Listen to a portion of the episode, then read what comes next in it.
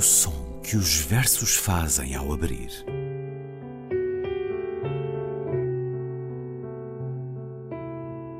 Se leio um livro e ele torna o meu corpo tão frio que fogo nenhum o pode aquecer, sei que isso é poesia.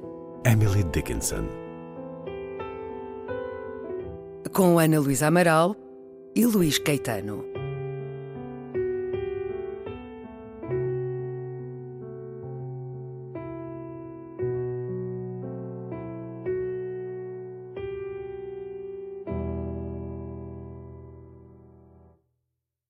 Schwarze Milch der Frühe, wir trinken sie abends, wir trinken sie mittags und morgens, wir trinken sie nachts, wir trinken und trinken.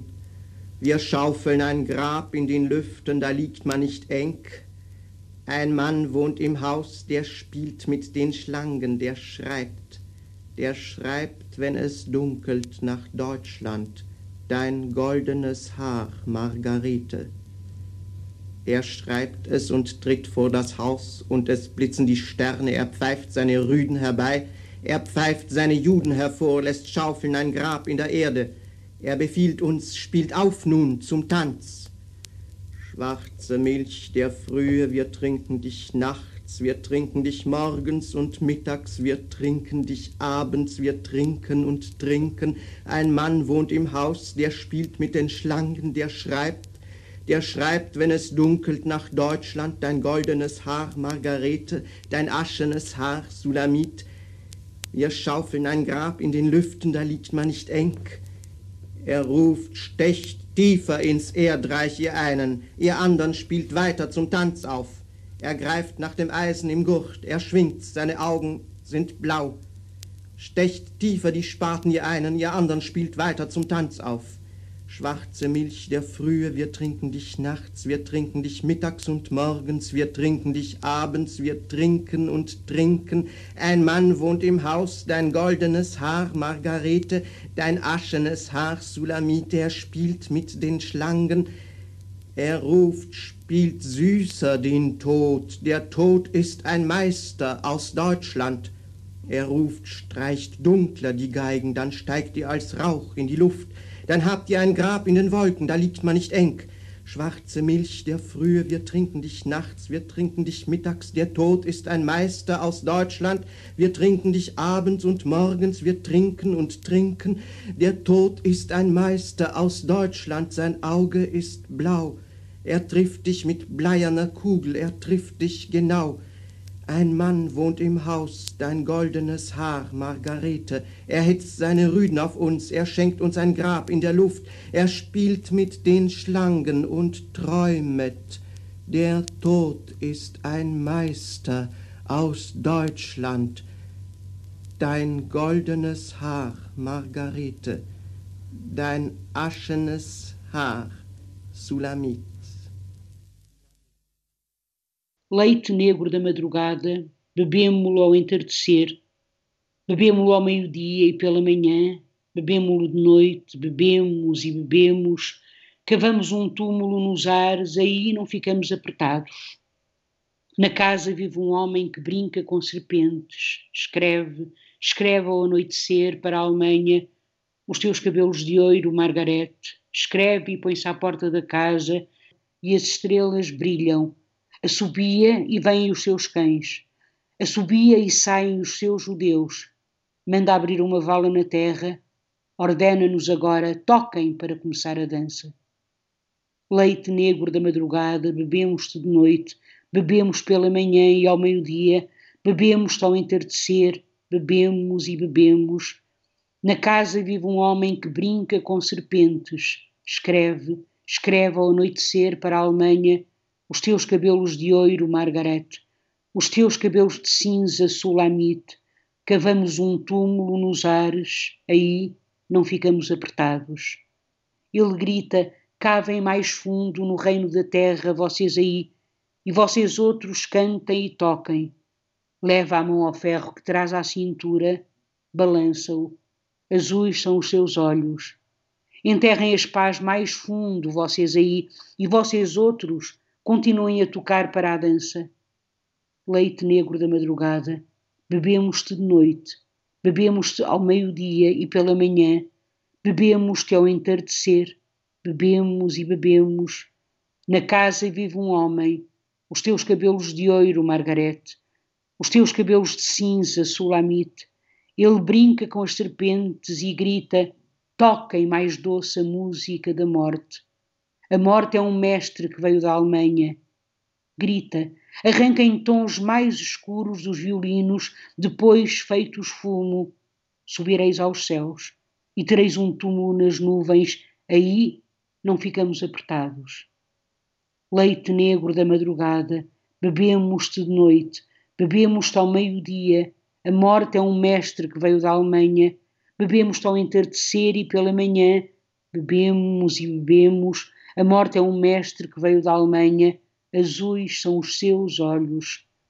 Atinge-te com bala de chumbo. Acerta-te em cheio. Na casa vive um homem. Os teus cabelos de ouro, Margarete. Atiça contra nós os seus cães oferece-nos um túmulo nos ares, brinca com serpentes e sonha: a morte é um mestre que veio da Alemanha. Os teus cabelos de ouro, Margarete, os teus cabelos de cinza, Sulamite. Todesfuga, Fuga da Morte, um poema de Paul Celan, que escutamos primeiro na voz do autor, depois na leitura de Ana Luísa Amaral, a tradução de João Barrento e Ivete Centeno. Está no livro Sete Rosas Mais Tarde, da editora Cotovia, uma das chancelas que mais nos tem dado Paul Celan, em alemão, ou Paul Celan, em romeno. No último dia 23, na última segunda-feira, esta semana, decorreram 100 anos sobre o nascimento deste que foi batizado Paul Angel Teitler, 23 de novembro de 1920. Olá, Ana. Olá, Luís. Ora, celebramos a poesia de Paul Celan, filho de judeus de língua alemã, mortos pelos nazis. Nasceu em Chernivice, hoje uma cidade de forte pendor cultural na Ucrânia, já na altura pertencendo à Roménia, era um lugar cosmopolita com uma forte implantação judaica, ainda marcada pelo Império Austro-Húngaro. Paul Celan, a mãe recitava-lhe Novalis e Rilke, os pais foram para um campo de concentração na Ucrânia. O pai morreu de tifo, a mãe com um tiro na cabeça por ser considerada inapta para trabalhar. Ele também esteve num campo de concentração até 1943, sobreviveu. Em 1947 foi viver para Paris, mas foi na já República Federal da Alemanha que começou a publicar poesia em revistas e em livro. Foi um grande tradutor, um tradutor profícuo. Traduziu Pessoa, por exemplo, mas também Shakespeare, Cocteau, Rimbaud e muitos mais. Uma acusação de plágio vinda da mulher de um autor romeno que ele tinha traduzido abalou-lhe fortemente o equilíbrio mental. Suicidou-se no Sena em 1970, aos 49 anos. Este é um ano de centenário do nascimento e de 50 anos decorridos sobre esta morte procurada antecipadamente. Paul Celan, A Cotovia, tem três livros. A Relógio d'Água também o editou em 2014. É um autor muito disponível no nosso país. A Modo de Ler publicou em 2019 os primeiros poemas de Paul Celan. A Antígona acaba de publicar Tempo do Coração, a correspondência entre Paul Celan e Ingeborg Bachmann, um diálogo íntimo e dedicado entre eles, mas também entre eles e os companheiros um do outro. Uh, eles que tiveram uma relação muito singular, foram amantes, mas depois mantiveram uma relação de proximidade durante décadas. Acaba também de sair, a propósito deste centenário de Paul Celan, A Norte do Futuro, homenagem poética no centenário do nascimento, com organização e prefácio de Maria Teresa Dias Furtado, a chancela Poética Edições, e são dezenas de poemas dedicados a Paul Celan, da autoria de diferentes nomes uh, do nosso país. Ana, a Deutsche Welle chamava-lhe, num artigo que li ontem, publicado esta semana, o poeta do pós-Holocausto. Também o Jornal Público se referia à correspondência entre Celan e Bachmann como a procura da linguagem do amor no pós-Holocausto. A utilização desta marca temporal. Ele é como que uma referência para um novo mundo, uma nova ordem, depois do maior dos rasgões que conhecemos no século XX. E esta Exato. referência tem muito a ver com este poema que ouvimos. Exato. É um poema atravessado por imagens inquietantes, misteriosas, inesperadas, brutais. São retratos da vida num campo de concentração e, no entanto, olhando a forma, olhando a música das palavras, há beleza aqui, na sua opinião, Ana? Oh, Luís, há, com certeza, não é? Quer dizer, o poema, é, do ponto de vista estético, é, é, um grande poema. Este é um grande poema. É claro que é um poema, porque a beleza, não, a, a, a, total desesperança, digamos assim, e a ausência de redenção como total que nós lemos neste poema, não invalida a ausência de beleza. É um poema realmente extraordinário. É um poema também, penso eu, que prova que, mesmo se lírico, muitas vezes até justamente porque lírica, mesmo se lírica, a poesia pode ser, como dizia Primo Levi, não é um outro uh, uh, enorme, enorme Sim, isto é um homem. escritor, não é também que se suicida também, portanto há essa ideia de resto, não é, que quem sobrevive, quem sobrevive aos campos de concentração não consegue nunca depois uh, levar e é normal. Não é? Tirar os campos de concentração de dentro de si é claro, de dentro de si, não é? Mas uh, mesmo se lírica, dizia eu, quero dizer, a, a poesia uh, uh, permite ser, ou pode ser sempre, permite pode permitir ser uma espécie de, nas palavras de Levi, de Primo Levi, obrigação moral para com os imudecidos. É o que nós encontramos aqui neste poema. A, a Primo Levi também, naquele seu livro uh, extraordinário, Os que se salvam e os que sucumbem, uh, diz uma coisa muito bonita, diz as recordações que jazem dentro de nós não são gravadas em pedra, e este é o seu, o seu medo, digamos assim, é de que as memórias passem, de que as coisas sejam esquecidas. Ora, eu acho que a poesia, a arte tem esta função também, não é? Uma espécie de, de enfim, de preservar memórias, se quiser, porque as recordações que jazem dentro de nós não são gravadas em pedra, como ele sabia, mas podem ser gravadas, como ele também bem sabia, na pele. Por isso é a escrita tão fundamental. Neste poema em concreto, é, é a escrita, é a música. O poema serve-se muito da repetição. Leite negro da madrugada, bebemo-lo ao entardecer. Nós bebemos entre nós e ele, e este homem. Na casa vive um homem que brinca com serpentes. E esta imagem é uma imagem profundamente perturbadora. Bom, começa logo com o título do poema, Todas Fuga, não é?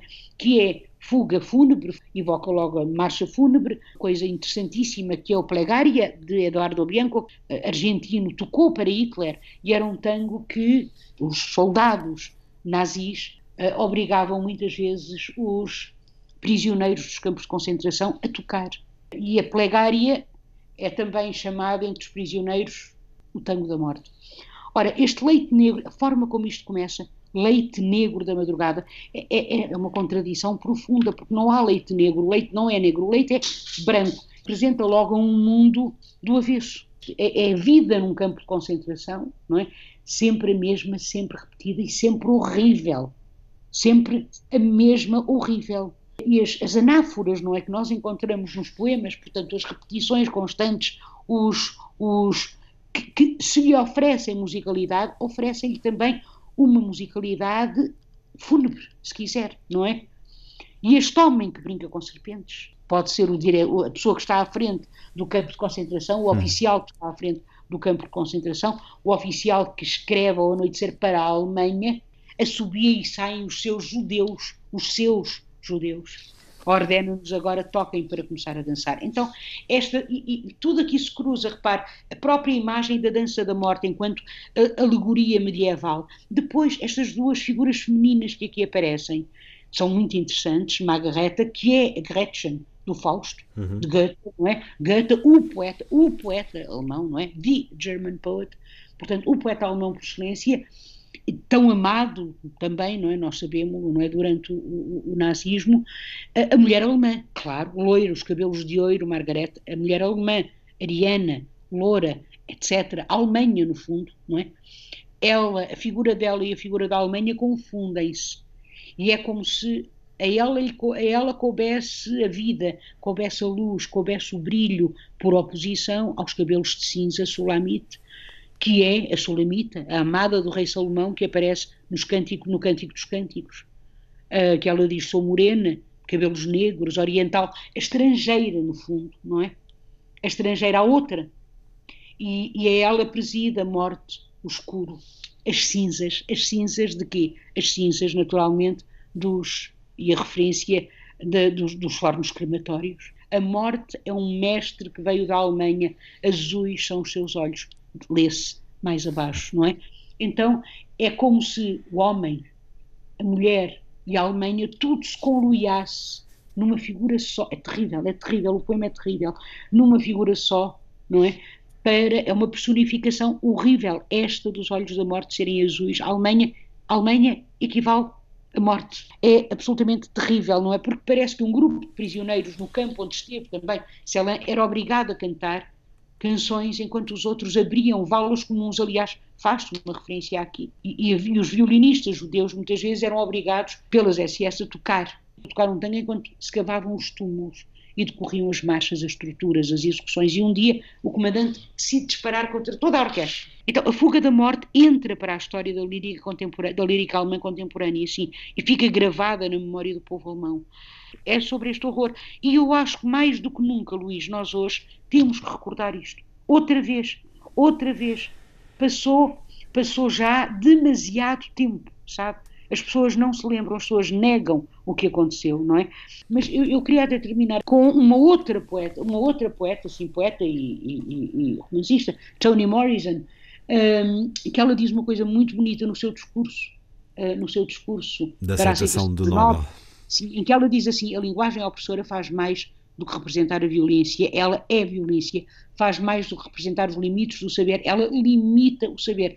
E assim como a linguagem opressora faz mais do que representar a violência, eu quero crer que a linguagem poética pode também fazer mais do que representar a poesia, ela representa o mundo, ela pode ser o mundo sabe? Eu acho que é isso que este poema faz. Então, esta aparente aparentemente fragmentada linguagem mostra-nos, é precisa, porque é como se linguagem e o mundo estivessem em consonância. Então, é preciso mostrar a quão baixo nós descemos, nós, humanos, e o perigo que pode ser não nos preocuparmos ou, ou fingirmos, ou até, até como, como muitas vezes nós estamos a ver, não é? Ou até acharmos que, acharmos que uh, isto são coisas sem importância, que vai passar, não é? Não vai. E a liberdade, a democracia, o respeito pelos outros, tudo isto, não é? O respeito pelas diferenças, tudo isto tem que ser cultivado e ensinado às crianças. E é porque ninguém, Luís, ninguém nasce a odiar, ninguém nasce a discriminar, ninguém nasce a, a, a, a desejar, a olhar para o outro e a dizer ele é menos do que eu. Ninguém nasce assim. Sim. É preciso alguém dar o exemplo e esses exemplos hoje estão por todo lado. Então, nos média, na, nas redes sociais, eh, o exemplo da intolerância e da raiva, do profundo desequilíbrio do homem. Paul Celan, no centenário do nascimento, ele como disse no início, eh, é muitas vezes apresentado como este poeta do pós-holocausto, ele que de certa maneira responde àquela questão da Adorno escrever depois de Auschwitz. É possível a poesia depois do horror do Holocausto? É possível, ela está aqui. Ela contribui para esse conhecimento, para esse sentir, para nos dar aquilo que tantos viveram, aquilo que custou a vida a milhões de pessoas. Paul Celan, 100 anos depois do nascimento, no último dia 23, e no som que os versos fazem ao abrir com esta fuga da morte. Ana Luísa, até para a semana. Até para a semana, Luís.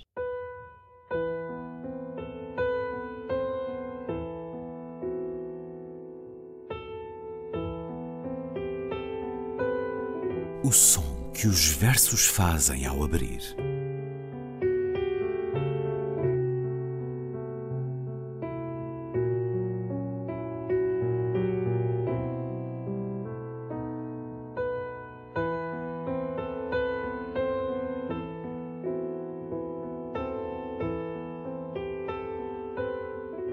Com Ana Luísa Amaral e Luís Caetano.